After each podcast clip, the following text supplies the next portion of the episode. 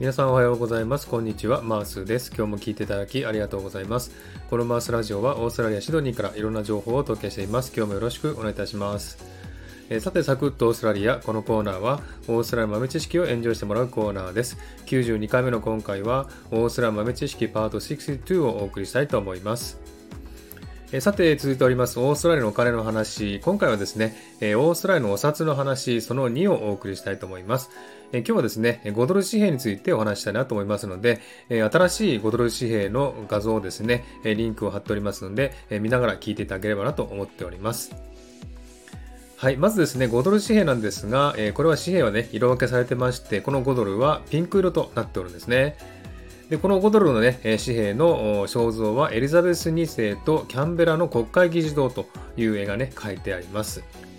はい、そしてですね、えー、古い5ドル紙幣には2種類ありまして、えー、1つは2000年までに作られたエリザベス女王が書いてあるもの、もう1つは2001年以降に作られたエリザベス女王が書いていないものがあるんですね。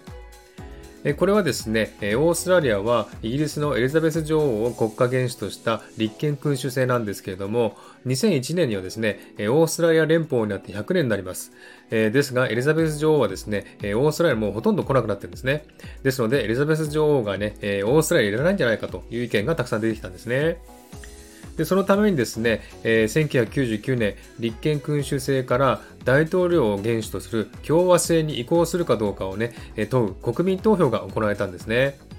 しかし結果はわずかの差で今まで通りエリザベス女王を中心とした立憲君主制がいいという意見が多くてですね現在も何も変わらず立憲君主制のままであるんですね。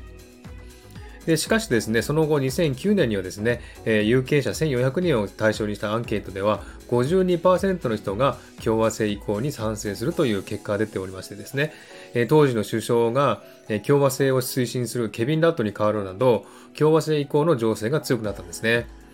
しかしですね、政府ではエリザベス女王が増命中は共和制移行は無理であろうという見解を示しているそうですね。そしてですね、2016年9月、新しい5ドル紙幣が発行されたんですね。リンクにあるような新しい紙幣が発行されました。そして新しい紙幣には一つの盛り上がった点があってですね、視覚障害の方にも分かりやすく設計されています。また、ホログラムがあってですね、5という数字が角度によって表裏に見えたりするんですね。またお札をですね、左右に傾けると、イースタンスピンビルという鳥ですね、えー、切り端三つ水というね、日本名の鳥がですね、えー、パタパタと羽ばたくような様子がね、見れるそうですね。えそしてその鳥が UV ライトで暗いところで蛍光に光るという技術もね、導入されています。すごくね、最先端の技術ですね。えその動画をですね、リンクを貼っておきますので、えー、ぜひ見てみてくださいね。